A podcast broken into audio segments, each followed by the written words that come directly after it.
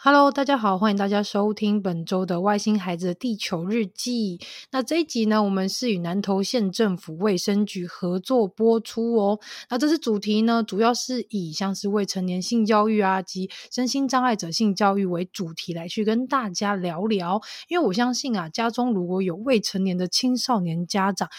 就是应该会想说，我要怎么跟孩子聊聊有关于性啊、有关于爱的这些话题？那其实我们可以从南投县政府卫生局所提供的数据来看，从一零七年未成年妈妈收案人数以八十五位，一直到去年的一百一十年，已成长至哦一百七十八位的收案数哦。这其实是就是逐年升高的比例，会让。我就是也是家长这个身份，会觉得有点可怕。那究竟家庭的性教育对孩子来说有多重要？那这次呢，再度邀请到卡卡老师上节目，跟大家一起聊聊他的发现。那并透过呢卡卡老师专业知识的分享给各位家长，让我们一起来学习如何跟家中的孩子聊聊性教育这个议题喽。那我们现在欢迎卡卡老师。Hello，大家好，我是卡卡老师。那我也是第二次来到地球妈妈的节目了。那我就是一位专业的呃性教育老师。那如果大家想要多了解我的话，可以在脸书或 IG 搜寻卡卡老师性教育跟性咨询。那我自己也有一个 Podcast 节目叫卡卡老师性教育，也欢迎大家去订阅跟收听。那里面也有针对不同年龄的孩子的性教育，或是好成人的关于性的问题。那我都有一些这方面的资讯做分享。嗯，那其实卡卡老师的呃性教育。有关性教育像这样的议题的一个节目制作，以及他的社群上面其实很丰富。无论是说像是可能一般呃成年就伴侣的关系啊，或者是说呃例如说像是性教育的一些各方面的议题或者是话题，其实老师做了蛮多的一些不一样的呃，透过不一样的一些方式来去制作节目跟制作社群。所以我相信，如果大家能够去追踪老师的一些社群，或者是甚至是节目的话，会更了解。呃，我们应该在家中如何教育孩子的性教育，甚至延伸到我们与伴侣之间的性生活该怎么样去进行，然后该怎么样去让这个关系更健康、更好这样子。对，那其实我们今天这一集主要还是会希望说，有卡卡老师的一个经验分享，跟他在呃在教育背景上面的一个部分来去跟大家分享，说是不是呃老师有没有曾经遇过像是未成年妈妈的个案呢？其实目前我自己是没有呃亲自面对面遇到就是未成年妈妈的个案，但是我之前有一集也有采访呃善牧基金会，他们专门在收治未成年的妈妈，那那一集里面就是也啊访问了就是社工关于他们怎么去呃照顾这些呃就是年轻妈妈们。那我自己的话就是比较。常遇到就是我的脸书跟 IG，常常每个礼拜都会收到很多私讯，就是你可以发现，就是一定是未成年的孩子，他常会问说：“哎，我跟我的男朋友就是尝试做爱，但是我们两个人都没有脱裤子，然后他射在裤子上面，请问我会怀孕吗？”或者是说：“哎，我超多这种类似这样的讯息，还有例如说，天哪，女朋友已经超过。”哦，跟女朋友做爱已经超过两天了，哦、然后没有戴保险套。那如果这时候再吃事后药的话，这样会怀孕吗？啊，很多这种的，或者说我很急，在线等。天呐，我知道有些孩子他们会在 D 卡上面去问这些问题，或者是比较年轻的社群上面，他们都会在上面问说：呃，我我跟我的那个伴侣，然后发生性行为，然后怎么样，会不会怀孕？然后是说啊、呃，超过七十二个小时了，或者是说哦，他这个礼拜呃这个月月经不准时之类的，那会不会怀孕之类？就是会有这些问题，但是我觉得社群上面并没有提供就是医生问诊啊，为什么会直接问这些问题？对，我觉得你说到一个重点，就是我们这种线上的这种讯息，其实我们不是医生，然后我们大家都会跟他讲说，其实无论只要呃你用什么样的方式，只要你没有戴保险套，都有可能会受孕。那其实最好的方式还是就是要去看妇产科去做进一步的检查会比较好，因为其实很多人都会，其实真的每个人的发问真的是。就是琳琅满目，真的很多，很你看了之后就会知道说，啊，这些孩子真的是到底是怎么了？然后还有一些不一定是台湾的，嗯、有一些是什么香港啊或马来西亚，就是不不是只有台湾的，就是只要是华语世界的人，其实我都会收到，就是不只是只有台湾的青少年、嗯、青少女，就是会问这样的问题，而且他们都是用那种新开启的 IG 小账号，哦、就是你看他就完全大头照是空白的，哦、然后也没有 po 文过，嗯、然后也没有 follow 什么谁，然后就是可能申请一个新账号，然后要去问这样子比较私人的问题。嗯、其实我就会觉得说啊，这些孩子在学校没有接受过完整的教育，然后在这时候很彷徨，然后却在网络世界里面去求救，嗯、然后。至少我还知道说，哎，他有些人会问我问题，可是有些人可能更迷惘的，就像你说，会去 D 卡或是去 Google 找一些资讯，嗯、然后都没有人跟这些孩子好好去聊，说该怎么去，呃，就是其实每个人都应该要怎么去，呃，面对这些关于性行为，或者是说在关系里面，当对方不愿意带的时候，我应该要怎么去跟对方沟通？其实这件事情是很重要的，嗯、不是说在。我们在谈恋爱的时候，其实很多时候我们都是会觉得说啊，因为我很爱他，他也很爱我，所以我愿意做这样的事情。可是，在这个事情背后，其实代表说，其实是你不够爱自己，所以你才不愿意去保护自己，或者说去想到后面的事情。我觉得很可，嗯、对啊，对啊，这样听起来真的蛮可怕。而且，我觉得像这件事情，如果说今天是我的小孩来问我的话，我应该会觉得更可怕。可是。我相对又觉得，其实通常小孩遇到这些问题，好像也不会去问自己的家长，就是他们会觉得太害怕，就是因为已经感觉像自己犯错了，就是感觉自己好像做错事，所以这些事情他们更不敢去跟家长去去诉说，更不敢去求救。所以像这样子的状况，像如像老师遇到有真的是这些青少年或者青少女直接问说啊，我怀孕了，那该怎么办？那那我应该要向谁处理，或是或是说我应该向谁求救？那像这个部分的话，老师会怎么样来去跟这些青少年、青少女做建议呢？其实那时候我看到这题目的时候，我就觉得哇，这个问题真的非常非常的困难。即使是我专门在教性教育的人，嗯、我觉得这是一个非常困难的问题。就是你问，连问一个成年人，嗯、就算你好，你可能不是你预期内的，呃，就是怀孕。你可能自己也会去思考说，这到底该怎么办？就算是问一个大人，他可能不一定都能够好好的思考这件事情。那因为其实这件事情是关乎到一个人的人生的规划啊，或者说你现在的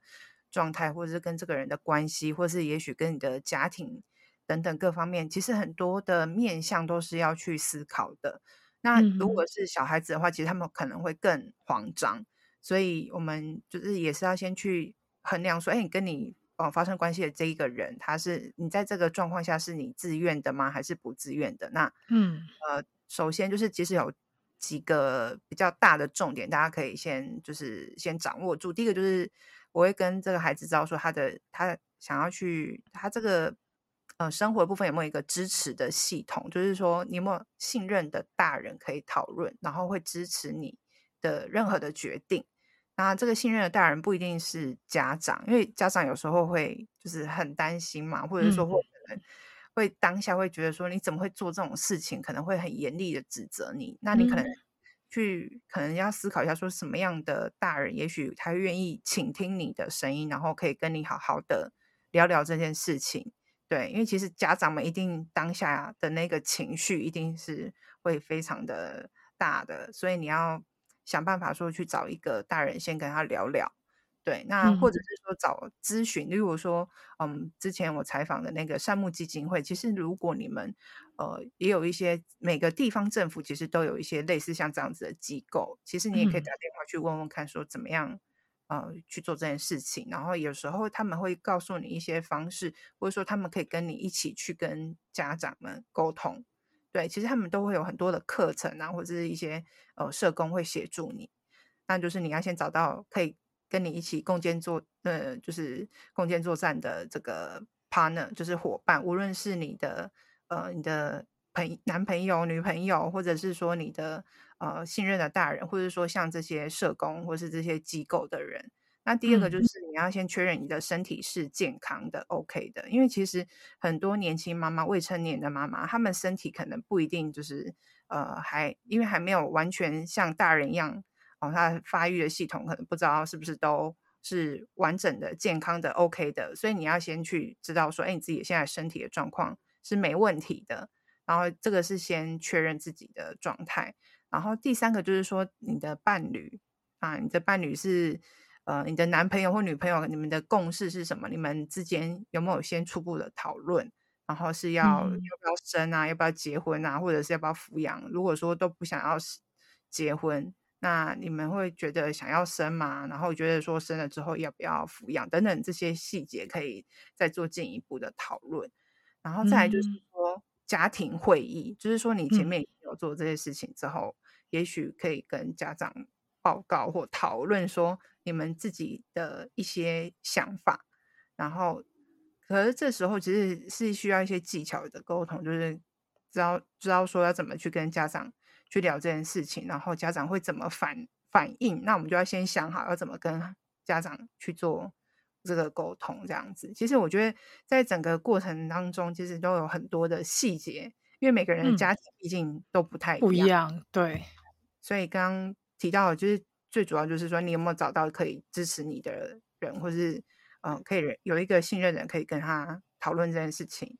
然后再就是你的确认你自己的身体是 OK 的，然后再就是，嗯、呃，就是跟你嗯、呃、发生这个性关系的人有没有人可不可以跟你做这个讨论，然后再就是跟家里面的人的一个会议的讨论这样子。嗯哼，所以其实基本上就是，呃，孩子们就是如果说你发现你自己好像疑似。怀孕了，或者是你也确定你真的怀孕了，我觉得可能先把自己的情绪先先处理好之后，然后去想想。有像老师说的，有什么样的大人是你平常比较亲近的，然后你们会会就是会一直聊天，然后这个大人他也愿意就是可以就是放下情绪跟身段跟跟你聊聊的，那你也许可以先去跟他求救。那这个大人可能不一定是你的爸爸，不一定是你的妈妈，可能是你的舅舅阿姨，或者是你的姑姑，或者是叔叔等等的。那甚至有可能是你学校的老师。那像这些部分，我们就可以透过。你当时的状况，如果是已经发现了，或者是当你已经发生了这性行为，然后你也知道你没有做安全的呃性行为处置的话，那你至少可以有个人去做讨论。如果后续说你真的发现啊，真的是已经 呃这个状况已经是。可能慢慢肚子越越大啦，然后可能月经真的都没有来啦，那可能进一步就是像老师说的，你可以去找一些县市单位的一些机构，或者是呃一些像是社社社服团体、社服团体，那透过这些呃管道来去帮自己去处理这一块。那后续，例如说像老师说，要不要生下来啊？然后呃要不要跟伴侣，就是这一位呃。例如说男朋友、女朋友共组家庭等等的，那后续就是要再做进一步的讨论的话，就是再慢慢做进一步的讨论。那其实我觉得比较害怕的是，我曾经就是当初跟。呃，妇产科医师就是陈彦正医师有聊过，他也有说他在呃执案的过程当中，在在当医生的这个过程当中，他也有就是遇到呃在急诊室遇到高中生，然后怀孕，他不知道，然后是已经肚子很大临盆了，然后就是突然破水才被送到急诊室去，他才发现说哇天呐，这是现在孩子们他们。对于自己怀孕这件事，其实也是非常没有概念。那我觉得这件事情再牵扯回来，就是有关于像是家庭、原生家庭如何去教育孩子性教育这件事，我觉得相对的也是非常重要。除了是家庭当中的一个沟通的，呃，应该说除了家庭当中或有没有有没有一个良好的沟通管道之外，就是以及孩子跟家长之间的那个连接跟家呃跟。孩子跟家长之间的那一种默契，甚至是有没有办法无话不谈，这件事也是非常的有关系。那其实，呃，如果面对家中有国高中生，甚至是呃小学高年级的孩子，那有关像这样的性教育，老师觉得我们家长应该要怎么样去教孩子？对，我觉得刚刚地球妈妈讲到非常多的重点，就是说，嗯、我们。到底要怎么去跟孩子们做沟通？不是说，哎，小孩子到了青春期会叛逆，然后他们回到家就关起房门，就好像说啊，这是一个必经的过程，反而缺少了主动去跟孩子们就是聊天的这部分。可是我觉得也可以去思考说，为什么孩子愿意去网络上找一个陌生人求救，嗯、但是不愿意问爸妈呢？那也可以再去思考说，为什么呃我们自己哦，身为成成年人哈、哦，自己可能爸爸妈妈也曾经、嗯、呃年少轻狂过，或是交过一些男朋友女朋友，那我们自己也可以去思考说，我们在这些关系里面，呃，我们呃在从事性行为的时候，为什么我们自己也不喜欢戴保险套呢？就是也可以去思考一下，嗯、因为其实我相信有很多的大人们自己也是这样子走过来的，那我们自己也可以换位思考说，哎，其实我们那时候在。当孩子的时候，为什么自己不太敢跟家长去讨论？对，讨论就是例如说，就是一定第一个就一定是怕被家长骂嘛。对对。然后再就是说你问这个问干问这个干嘛？然后怎么问这么多？然后你是不是要做坏事？那我们就可以从这个方式的方向，就是知道说，哎、嗯，其实孩子呃的那个感受是跟我们当年哦是一样的，就是他可能有感受到家长其实是不想要谈这件事情。那我们在谈这件事情的时候。可能表情啊，或者是口气也是蛮严肃，或是有点指责的，所以他们会害怕，所以就没办法跟你们讨论。他会觉得你要管他，或是就是要控制他什么的。嗯、那我们到底要怎么让孩子知道？就是说，其实，呃，我们最大的教性教育的。问题就是说，我们不要再用恐惧跟恐吓的方式来教，就是说，你从小就不能一直讲说，哎，你要小心哦，哦，不要让别人摸你的身体哦，嗯、啊，万一怀孕我就打断你的腿，就是用这种比较恐吓式的方式跟孩子沟通的话，其实这个恐惧，其实我们大人可以去想说，为什么我们自己会讲这种话，或者是我们的恐惧是来自于什么？为什么我们对于性这么的焦虑？嗯、其实这是一种世代相传，就是有时候我们那一代的爸爸妈妈就是这样跟我们讲的，所以我们自己难免会带。那一点点的恐惧跟焦虑，就是在在自己的身上，所以自己也不太能够好好的跟孩子表达。那如果说你能够感受到自己这个焦虑跟恐惧的话，其实慢慢的用一些正确的知识，是可以把这些情绪慢慢淡化的。所以我们要去思考说，其实性不是只有教做爱而已，而是还有包含哦、关系啊、情感教育啊，还有就是刚刚提到说，哎，如果我们遇到对方不愿意戴保险套的时候，我的孩子有没有办法去跟另外一半沟通？而且我自己能够有自觉，说我不戴的话是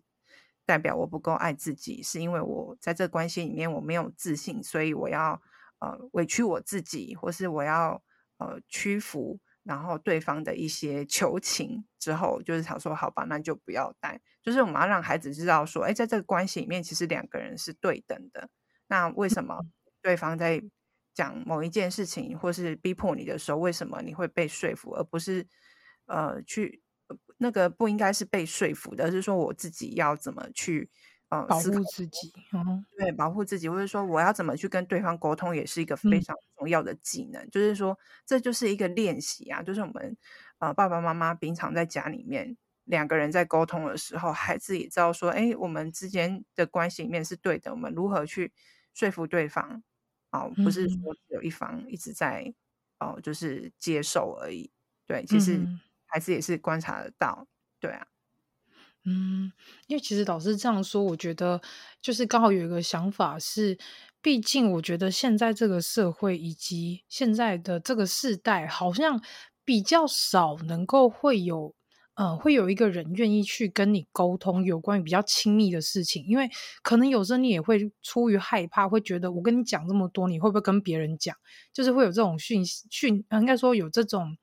呃，怕自己的私事、自己的隐私的事情被张扬这件事，或甚至是说，我觉得还有一个更大问题是，现在孩子好像不太知道说怎么样去处理像是被情绪勒索这些事，因为可能有些呃伴侣他会利用这些。方式，然后来取得他们要的，例如说不想戴套啊，或者是说他们就是想要提早尝试像这样的呃性行为等等的。那我觉得这其实对家长来说，如果我们要去嗯帮孩子，应该也不能说避免这件事情，而是我们要帮孩子去建立好有关于一些比较健康的性教育这个部分，其实我们还是需要花一点时间，然后去培养跟孩子之间的关系。跟沟通的一个良好程度，那甚至是说，我们应该也要去思考说，如果今天这件事情是发生在我们自己身上，就是换我们去同理孩子。如果这件事情发生在我们事情，呃，这件事情发生在我们身上的话，我们应该会有怎样的害怕、怎样的情绪？那我们应该要怎么样去跟孩子去沟通？因为我相信这件事情，无论是呃自己是身为呃儿子的妈妈，或者是身为女儿的妈妈相对来说。遇到这种事情都还是会比较恐慌一点。如果自己的孩子未成年，可能十五十六岁跟你说：“哎妈，我我女朋友怀孕了。”或者说：“哎妈妈，那个我我怀孕了，然后跟我男朋友怎么样？”这样子，我觉得妈妈的情绪当下当然是会很害怕。但是以身为家长的一个心态来说，我会希望，如果真的是你假设你有想过这件事情的话，我觉得应该是要先把自己的情绪先先处理好。例如说，我可以先跟孩子说。好，我知道。那我先自己，我先冷静一下。那那我冷静好了之后，我们来谈一下后续怎么处理，或者是说，我们是不是要跟对方的家长怎么样处理？就是要有一一个模式，是可以让自己先冷静下来，才有办法不要用情绪的方式带孩子去处理这件事情。因为我相信这件事情。对家长来说算是很难处理，但是我相信对讲出口这个孩子来说，他也是呃很付出很大的勇气，才有办法去把这件事情说出来。对，嗯、那所以其实后续我会想要问一下老师说，那像这样的话，我们身为家长，我们应该要怎么样去教育我们的孩子，就是尤其是呃国高中生这样青少年、青少女的这样的一个呃年龄层，我们应该要怎么样去告诉他们健康的性行为，以及要怎么样去保护自己？是例如说，我们可能帮他们准备保险套吗？还是说，就是呃可能跟他们一起看一些比较呃教育式的的那个性，应该说不能不能说性影片吧？应该说比较健康的性教育的片子呢？对。对啊，其实刚刚呃，地球妈妈讲到蛮多的重点，就是其实在发生的当下，有时候家长自己也会有一些情绪，嗯、那真的要让自己先冷静下来。就是这件事情真的是非常非常的困难，一定是不容易的。但是我觉得，就是身为家长的一个就是学习吧，嗯、因为有时候我们会从孩子身上就是学习到自己原原来有一些呃情绪的起伏，对对对，然后。然后我觉得，就是教青少年健康的性行为这件事情啊，其实我们没办法，就是阻止孩子不要做这件事情。对，而是要去思考说，为什么他们想要做这件事情呢？因为他们在谈恋爱啊，因为他们觉得，嗯，两个人就是相爱去做这件事情是对的。嗯、那你要跟孩子说，对，没错，这件事情是对的。但是呢，呃，我们还有一些知识是需要补足的。你们相爱，然后会想要做这件事情，很正常啊。因为爸爸妈妈也是因为这样子。才会嗯生下你嘛，那然后你可以跟他提到说，可是像生孩子这件事情的话，就是呃，如果你不想要生孩子，那就一定要戴保险套。而且我们台湾的法律提到，就是只要你年满十六岁才是合法性行为。如果你十六岁以下的话，如果有一天对方觉得说这样不对劲的话，他是有机会就是用呃去提告，然后你就有可能会找有一些法律上的。呃，就是以、就是、责任归属，对，责任归属，所以你要也要思考这件事情。那如果你不小心怀孕了，你有可能会呃需要学业中断，你可能要养这个孩子，嗯、然后特别是女生的话，可能会受到比较大的影响。像妈妈自己哦、呃，怀孕之后我的身体发生的变化，然后必须要照顾小孩等等的，妈妈可以去讲一下自己的状况。如果说你真的很想要尝试的话，其实我觉得你。你必须要戴保险套的原因是为什么？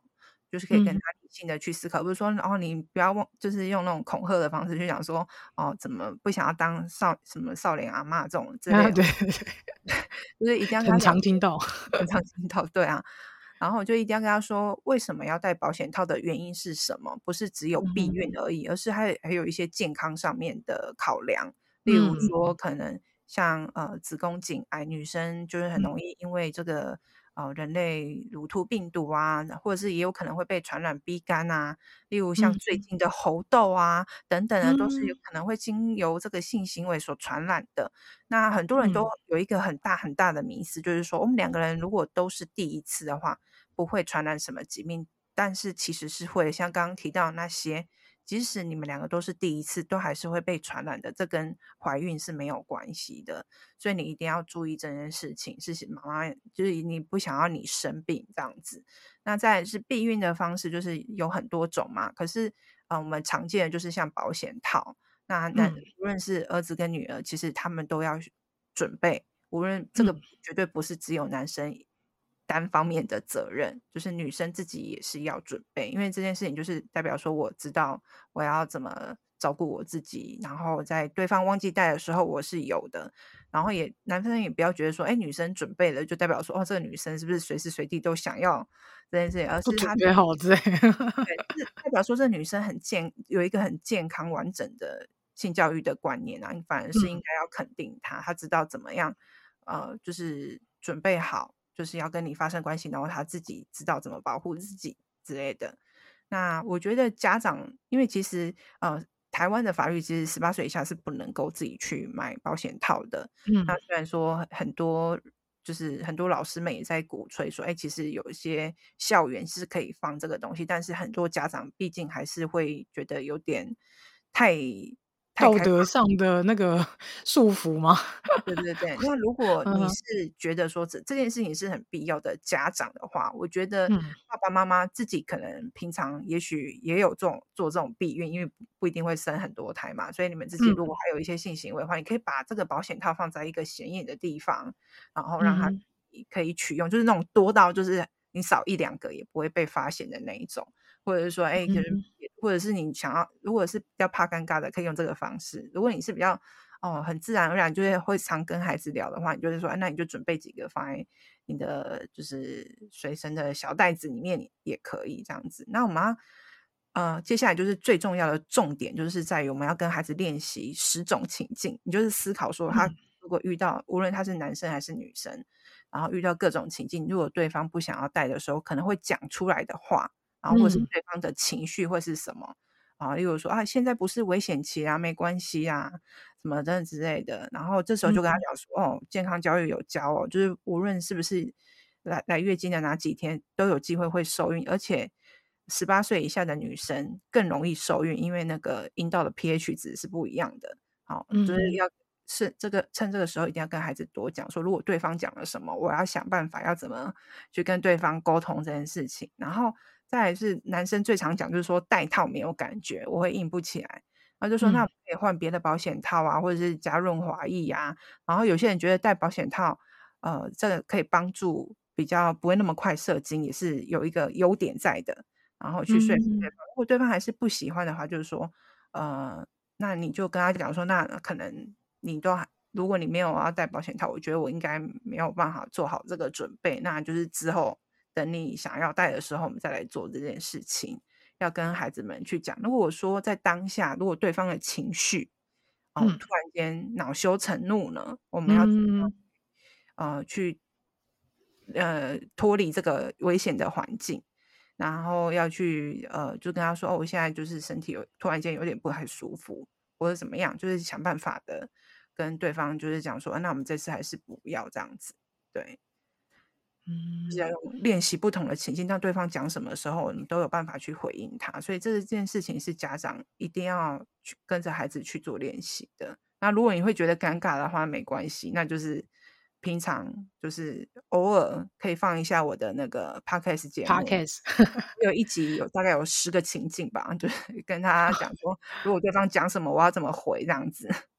对对啊，我觉得这个很重要诶，因为不要说未成年的孩子，可能其实在一个呃稳定交往的一个成年人关系当中，也常常会遇到这种事。因为我觉得现现在的性教育，虽然说性教育这部分已经有慢慢的大家比较意识，然后大家也比较有有概念，知道说怎么样去保护自己或是保护他人，可是。我觉得还是存在太多那一种，就是因为想做而做的人，然后甚至是他会用胁迫或者是用强迫的方式来逼对方就范，所以我觉得这件事情也是蛮需要大家去思考。如果说你的伴侣或甚至是你想要即将发生性行为这个对象，他的情绪上面，他的个性可能。你没有办法去控制的话，那也许是不是提早去跟这个人做一个呃社交 距离，安全的社交距离，好像也比较能够保护自己。因为我觉得刚刚老师说的没错，就是我们必须要带孩子去演练这一些就是可能会发生的情境。但是接下来我觉得也是要好好的去思考说，如果当下对方真的是生气，然后想要强迫，然后想要直接就是对你做一些不当的一些性行为的话，那。我们要怎么保护自己？我觉得生命最重要。当下的话，如果说你觉得对方已经开始有呃很激烈的行为，可能会呃导致你的就是生命受到很大的攻击或危险的时候，我觉得当下还是要先保住自己的性命最重要。对，嗯、然后在事后的时候再去。呃，找一个信任的大人，然后协助你去做其他后续的，例如说报案啊，或者其他的，呃，就是就医等等的行为。因为我觉得，如果说当下他他真的是已经要拿刀，或是拿拿什么东西会让你可能会失去 生命的话，我觉得当下你就不要再这么坚持，因为我还是希望说你能够活下来，去呃让这个人得到一个教训。因为我觉得有时候，我觉得女生，我不知道大家的每一次的，呃，就是遇到的伴侣的性经验是不是都好，或者是很多女生，也许她的第一次并不是那么的愉快。那我觉得当下，如果你真的觉得很危险的时候，我觉得还是先保护自己的生命为优先，不是说我刚刚讲说啊，什么就是我身体真的不舒服，不要。如果他他已经就是已经发疯了，你已经无法跟他理性沟通的话，那真的就是要先自保为。优先这样子，嗯，了解。因为我真的觉得这个议题其实说简单也不简单，说难是真的很难。尤其是如果我们当下自己要遇到这件事情的话，其实相对来说，我们也。可能脑筋会一片空白，甚至是你真的不知道该怎么办。因为曾经一些有像是呃，有一些像是性性侵害日之类的，他不是就有提倡说，即便你今天就算穿着丹宁牛仔裤，也都有可能会遇到这样的事情，而不是因为你穿的比较暴露而而可能会发生这样的事情。所以我觉得现在的孩子们跟我们自己，我们身为大人的我们，其实都要非常的。嗯，要去注注意是自己身边的一些，例如说交友状况，甚至是说你也要呃自己去想清楚，说这样的关系是健康的吗？要去好好的去思考，以及要好好的去呃帮自己，就是做好一些保护的措施，真的是相对的蛮重要的。那其实我想问老师，那像其实。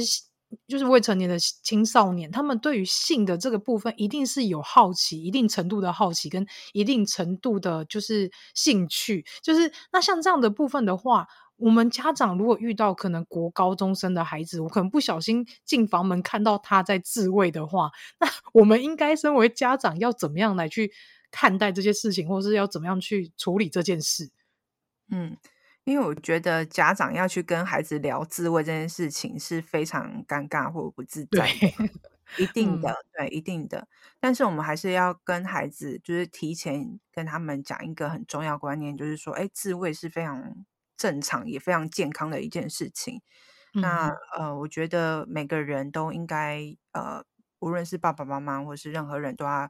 呃尊重每个个人的隐私。那我们。嗯那我是非常就是要跟他讲说，我们会尊重你，然后有让你有一个自己独立的一个空间去做这件事情。那我们觉得就是做这件事情是非常自然的。然后我觉得还是有一些重要的观点，就是说，哎，他其实是不分年龄、性别，然后老人、小孩、感情状态都会有这样的性欲望，都会想要做这件事情。然后再来就是，它是一个很安全也很健康的性行为。然后它是一个非常隐私的一件事情，这样子。那如果会依照每个孩子的不同年龄的状况去讲这件事情，那如果孩子已经是哦国中以上的话，其实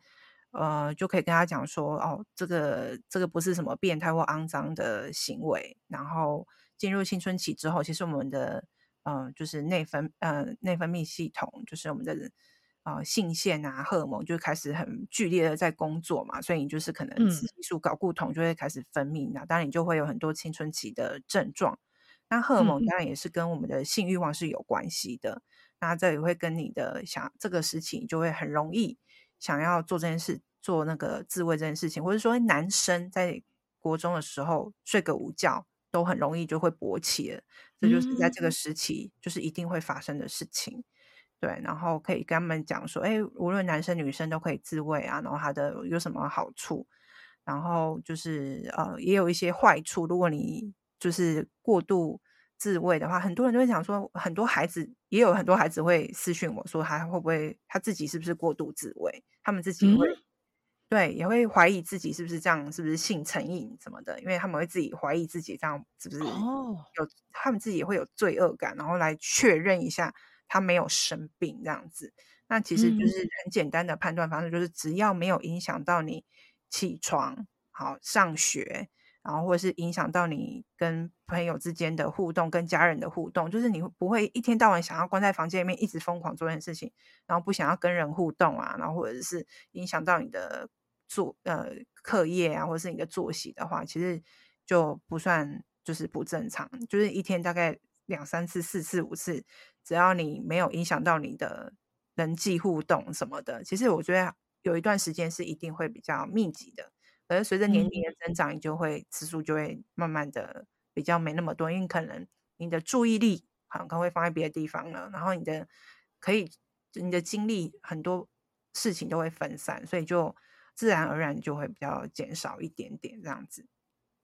哦，所以其实如果当我们家长如果遇到孩子他不小心撞见他们在做自慰这个行为的话，其实我记得之前我们在性教育那一集时候，老师有说一个说一个方法，就是说呃跟孩子说哦，我尊重你有这个行为，但是呃我我也是建议你在一个隐秘在你自己个人的私密空间再来去做这件事，相对会比较好，对不对？嗯。对啊，对啊，是啊。然后我觉得还有呃一个很重要，就是家长如果撞见的话，当下也要就如果就是不小心开门进去，也要跟他说哦，不好意思，这个就是没有敲。打扰了。对对对，打扰了是比较可 还蛮轻松，蛮轻松的说法，还蛮蛮搞笑，还不不错啦。就是这样会化化解那个尴尬的感觉。他平其实应该要跟他说啊，不好意思，那个。那、啊、不好意思啊，等一下记得擦干净，记得垃圾要好好丢，不要乱丢。对啊，所以其实有时候用一点开玩笑的方式，其实可以化解一些尴尬。嗯、我觉得这样是还蛮幽默，也很聪明的方式啊。对啊，对啊。可是，哎，像老师，如果是说有一些青少年，他们可能会去购买一些像是，嗯、呃。应该是说，像是一些情趣用品吗？因为现在网络世界，说实在，要取得这些东西非常方便。那如果说可能家中发现孩子的房间或者是孩子的呃物品上面有这些像是情趣商品的话，那你我觉得我在想，当下我应该要怎么样去跟孩子聊这件事，还是就当做没看到？嗯，因为我觉得那这个小孩的零用钱也太多了吧？其实不便宜耶。那些那个自慰的那个就是那个用品，其实没有没有想象中的便宜。我觉得如果买得到的话，应该是家长也给孩子蛮多的零用钱。那我之前也有遇过一个国一的男生，就是在上课之后，我们都会有一些 Q&A 时间嘛，匿名的。然后就有一个人就说：“哎、嗯，怎么今天没有教那个自慰器怎么用？这样子，那个飞机杯怎么用？嗯、真的假的？”真的，真的就是男生，国一男生他说：“哎，怎么没有？今天没有教 PK 呢？”啊对啊，对啊。然后我就说，其实现在孩子们他们对于这些物品的资讯来源是非常的丰富，他们其实都知道这些东西是什么。那其实我觉得也不用特别去回避说，嗯、哦，就是呃，这个东西是什么，避而不讲也不用，就是可以跟他说，但是要跟他讲说，呃，这个东西。呃的使用，它的清洁等等之类的，然后其实很多飞机杯它并不是可以重复使用的，那可能你要再加上润滑液的使用这样子，那毕竟它跟真的做爱是不太一样的，然后也可以去分享，因为我觉得这个如果爸爸愿意的话，其实可以跟孩子们去细聊，因为其实自慰杯的的。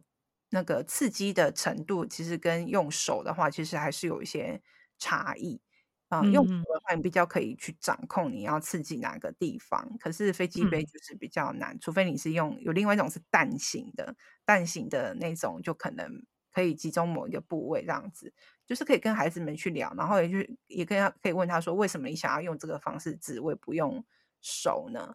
然后会对这个东西好奇，其实也可以去跟孩子们就是很。自然健康的去聊这些，为什么他想要用？对啊，嗯，哦，这样我比较有概念，毕竟家里有两个男生，嗯、对，因为我觉得够多才可以买，我觉得哦，可是有一些网络上，像是有一些呃，可能商城或是一些购物的网络购物的一些，就比如说虾皮啊什么的，他们其实也有那种很劣质的，然后呃很便宜的。其实我觉得现在要取得这些东西其实蛮方便的，但是相相较于来说，可能你不会知道说这个商品它到底是不是安全的，或是或是说它的一个制造的一个过程是不是有一些什么问题。所以我觉得这件事情。嗯，蛮蛮难去去说的，因为说实在，因为就是现在网络实在。太资讯太太发达，然后再加上现在孩子们碰三 C 又很很早，他们很早就去碰触到三 C，很早就会用呃 Google 啊去搜寻引擎啊，或者是会在社群上面会去问一些类似像性的问题。像我之前有听我朋友说，因为他家中的小孩比较大，他就说有看到孩子们有一些像是很奇怪的 FB 的社团，那他上面就是会。提供给，应该说不是提供，应该说它里面的成员都是国高中生，然后他们会在里面去聊一些，例如说性方面的一些话题，或者甚至是说他们会在上面约炮。所以我觉得这件事情对我来说是蛮 眼界大开。会说天哪，现在小孩子怎么这么小就想要去尝试这些事情？但是他们是透过网络上去跟不知名的网友来去做这一些。性方性资性资讯上面的一些交流，我觉得这件事情相对也是蛮可怕的。嗯，对啊，其实不只是国高中生，因为我还听过，就是一些家长就说他的孩子才小五，男生，然后他们班上的同学会互相分享一些 A 片的连接什么等等之类的。小五，天哪！对啊，真的啊，就是大家就是真的，现在资讯真的太方便。如果刚好你的孩子是可以拥有手机的人的话，嗯、其实他们会更早。去接受到这些东西，嗯、对啊。然后刚刚刚要问的是什么？没有，我是突然想到说，哇，那如果说跟孩子们去哦社团这件事情，对社团，我觉得社团这件事也是蛮可怕的。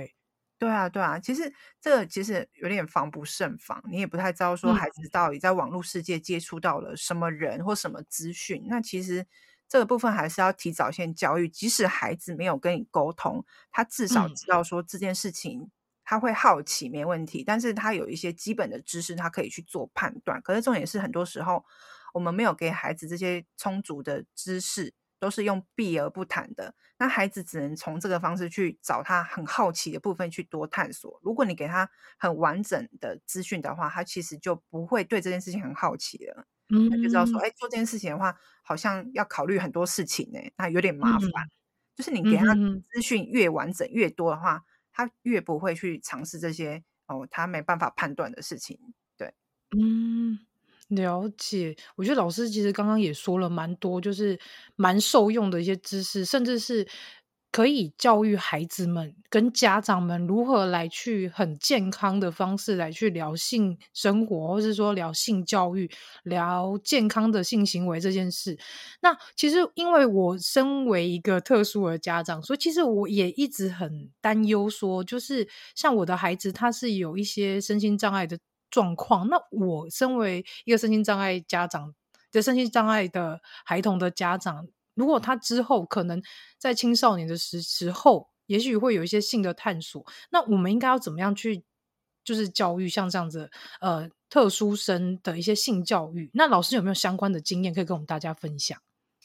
嗯，我之前有去过国中的就那种特教班，就是教过一次这个性教育。那其实我觉得，嗯、其实我觉得去之前，其实我们自己都会有一个呃一个前提，就是说，其实他跟一般的孩子都是一样的。我们还是教的东西其实都是一样的，嗯、只是说我们教的方式要让他们比较容易理解的方式去让他们去、嗯、呃学到东西。那我们就是用嗯用影片啊，还有用桌游的方式去带领他们。那我们就是先从同理心开始，就是让他用不同的情境带他们去玩。说，哎、嗯，当这件事情发生的时候，如果这个人对你做这件事情的时候，你觉得这个人会有什么样的感受？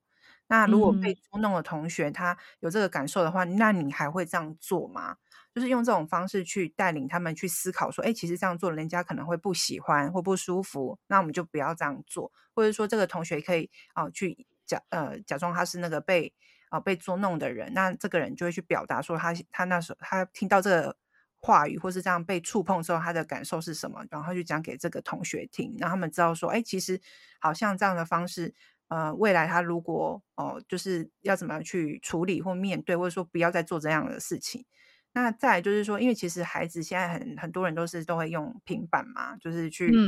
吸引他们的注意力。那、嗯、我们也有运用这些工具，因为现在孩子没有平板的话，就是很容易会比较没办法静下心来，不知道为什么没办法专心。对，那其实刚呃，就是地球地球妈妈提到的说，就是呃，身心障碍孩子，其实我们还是要分说理解力这件事情，就是他理解这件事情的程度。嗯、那有些就是如果是身体生理上障碍的孩子，其实他们理解是完全没有问题的。嗯、那我比较担心的，通常都是一些呃理解能力比较没有那么好的。那其实这部分的话，其实他的教育就是跟我们平常带小孩一样，就是你会重复性的带领他去练习。那只是说你可以重复性的带领他去做这件事情，这样子，那也就延伸到下一题，嗯、就是很顺着讲。对，就是延伸到下一题，就是性教育如何教嘛？就是对对对对，家长的，就是特殊儿的性，对特殊儿家长的性教育，我们要怎么样去教孩子？嗯，对，其实我觉得家长跟老师的心态，就是你就是只要抓。到一个重点，就是说，其实我们希望孩子跟其他的一般的孩子是一样的嘛。你也希望他有、嗯、呃生活自理能力，然后有工作的求生能力。那其实性教育也是一样，你也希望他跟其他孩子一样具备一样的知识跟能力啊。只是说，嗯，你愿意花多少的时间去带领他？嗯、那其实我觉得回到现实面的话，就是很多呃比较年就是女孩子，如果她是在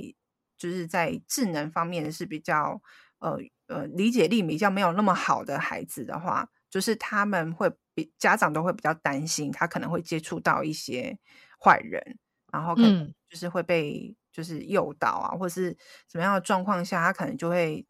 就发生了性行为这件事情，就是嗯呃血淋淋的，就是真的就是一直发生在我们的生活里面，就是有些。孩子就是国中生，就是国国二而已，就是他可能就是智能有一些状况，然后他就是真的就不小心怀孕了，然后自己也没发现，嗯、然后后来就是孩子就是还是生下下来，然后有一些状况又重复性的怀孕这种的也是真的蛮多的。那其实还是要跟孩子们讲，就是说，哎，性是呃，就是因为其实很多心智障碍的女性，她们的性经验大部分都是负面的，好，可能是被强迫的、嗯、被强迫的。哦，不舒服啊，疼痛，他也是连表达他不舒服这件事情，出来，对，表达不出来，然后连跟对方沟通都非常的困难。那其实你说你要教他们怎么去做好保护措施，嗯、其实是非常困难的。那社会上其实会有一个很大的声音，就一直在呃，就是这是一个讨论啊，就是说，哎，到底这样的孩子是不是要提早帮他做一些节育的准备？嗯、其实这也是一种、哦、真的有这样的一个讨论哦。有啊有啊，这就是一个比较偏人权的议题，嗯、就是说你家长你要帮你的女儿做这样子的决定的时候，嗯、呃，你的就是有些比较人权的，就是说那这样子她的身体被你决定说要装一个哦，例如说避孕器，或者是说有些人比较激烈一点，就会直接摘除她的生育系统等等之类的，嗯、就是这部分又牵扯的比较远，就是比较比较。让人觉得难过的主题啦，就是到底说要怎么去处理这件事情。嗯、当然，这时候站在呃，无论是站在哪一个角色去谈这件事情都没有很公平，我觉得啦，就是嗯嗯，家长自己真的会很担心这个孩子，然后也还可能也没办法去处理这样的状况，他们就提提前做这样子的准备，这样子。那我们还是要跟孩子们教说，哎，在这个关系里面，无论跟谁，然后有这些触碰的时候，我们要去。哦，判断说那个感受是什么？其实，所以说，在这个性教育的过程当中，我们还是会很多在教同理心这一块，也是他要去发掘到自己的感受，因为感受跟智智能能力是没有，嗯、跟智力是没有关系的。感受是每个人天生都会有的一个情绪跟感受。那所以，我们会从比较基本的部分去教孩子说：嗯、如果你觉得不开心、不舒服、不愉快，那就代表是不好的。那可能就是这件事情，就是就不要继续下去，嗯、就是从这个方面去为出发点去教孩子。对，那如果嗯、呃，像有些青春期的男孩子，如果是智能上面就有问题，他们可能那个时候也会想要自慰嘛。然后有些人会很、嗯、很习惯性的就是啊、呃、露自己的性器官，或是不分场合、地点、时间、嗯、就想要自慰的话，那很多在机构里面的或是在学校里面的师长们其实是蛮困扰的。那其实、嗯、呃反而是要去教孩子说关于隐私这件事情，不是说制止他不要做这件事情。对，嗯嗯，因为老师你讲到这个，我突然想到，我曾经在马绍尔工作的经验是，我呃，我那时候是在那个就是建材行工作，然后当地会有一个也是青少年，然后他会跑到就是我们哈卫的那个中心里面，然后会对着我做自慰的行为。突然想到这件事，然后后来我从当地的人口中、当地同事口口中去了解到说，哦，原来那个孩子他其实是有就是智能障碍的问题，所以。嗯后续我突然想到这件事情，也是像老师刚刚说的，他们可能会不分不分场合去做这些这件事情。那其实我觉得，就像老师说，身为家长的我们，应该是无论孩子他现在的身心状况是如何，是而是我们从小就要去教育他们性教育这件事情。例如说，呃，怎么样是健康的性行为啊？怎么样？探索自己的身体，怎么样去了解自己的身体？怎么样去呃知道说我这样的行为可能在外面是比较不妥当的，但是我可以在自己的隐私空间里面做这件事。其实我觉得相对来说，正是因为特殊生他们的理解能力可能没有这么好，那所以变成呃要提早就是去。教育他们，然后也是要提早带他们去训练，就让他们知道说啊，我想做这件行为，我就要在固定的一个私密空间来做，而不是在公开场合我想做就做。反正是我们身为特殊生的家长，应该是要更早、提早来去做这件事情，然后带孩子来去练习，跟透过一些情境的方式来跟他们说，这样的行为应该要怎么做才是对的。反正要花多一点时间来去做练习。嗯，然后后面其实也想要跟老师讨论一下，因为我觉得其实身心障碍者在做，就是应该说身心障碍者在性方面，其实他们也是有蛮多的局限，甚至是他们也可能会，因为我觉得他们也正常会有一些性的欲望啊，也会有想要呃想要做发生性行为这些事情嘛，所以才会后续有像是守天使的这些服务。那其实我觉得。我不知道老师怎么想，就是对于像现在的环境，对身心障碍者的一个性方面的这个部分是，是是是算是比较呃，好怎么说嘞？应该说是比较是比较呃可以被讨论的吗？嗯，对啊，我觉得刚刚弟弟妈妈讲一个重点，就是其实无论你是什么样的人，都是有性欲的。那包含身心障碍者啊，其实老人小孩都一样。其实我们只要是人类。嗯都有性欲，但是身心障碍者还有老人跟小孩这三个族群是最容易被视为没有性欲的人，没有性活动的人。其实这种刻板印象，其实就是在有点讲比较激烈，就是像扼杀的人权。其实大家都有性欲望，其实身心障碍者跟我们一样，他们也会想要谈恋爱啊，然后他们也会有性别认同的困扰啊，也想要结婚生子啊，然后也有找工作的困扰。嗯、那他们的权利。是跟我们是一样的，但是他们的权利，另外一个权利就是 power 的部分，却是比较弱的，因为我们不认为他们可以做这件事情，嗯、或者是他们做这件事情会造成我们社会上的负担。那因为这样的想法其实是还蛮自私，嗯、所以他们就没办法去做这件事情嘛。所以他们大多，而且重点是这些人，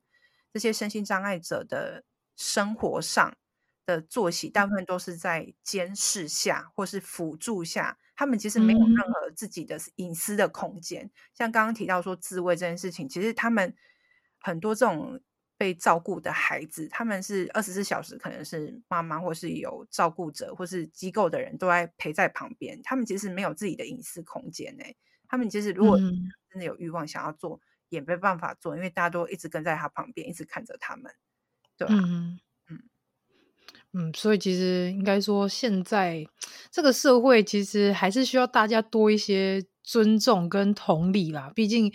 其实性是一件很健康，然后像老师说，也是一件非常自然的事情。然后我觉得像这样的一个正确的性观念跟性行为，其实可以在让我们可以在性行为的过程当中去探索自己跟彼此的身体，无论是说身心障碍者或者是一般的正常人都是。那所以其实我们刚刚讨论这么多，例如说未成年的一些性行为啊，未成年怀孕怎么办这些议题，其实我觉得。追根究底，回到最根本的原因是我们应该是要把家庭性教育是要及早来去做扎根，就是及早去教育孩子怎么样去了解自己的身体，怎么样保护自己的身体，怎么样了解说哦，怎么样才是正正呃，怎么样才是健康的性行为？这样其实也能像刚刚老师说的，能够降低孩子因为性的好奇，然后可能发生的一些不好的事情。那我们其实，在最后这边呢、也是想要透过像是未成年妈妈这议题来。来去了解说现代家长对于性教育的迷失，那甚至是说呢，也可以发现到现今孩子对于性教育跟性经验跟诶。要说性教育跟性观念的不足，那另外也是探讨到身心障碍者的性教育及性自主的议题。那这其实也是非常需要大家来去关注。那这次呢，也非常谢谢卡卡老师在跟我们线上这个沟通对谈当中，可以让大家能够更了解，然后更能够呃透过这一层的一个呃议题探讨、议题探讨，然后来去尊重彼此。这也是希望说在这一集能够给予大家的一些。观念呐、以及跟大家说一说的一个部分。那我们今天非常谢谢卡卡老师上节目跟大家聊聊，谢谢卡卡老师，也谢谢地球妈妈的邀请。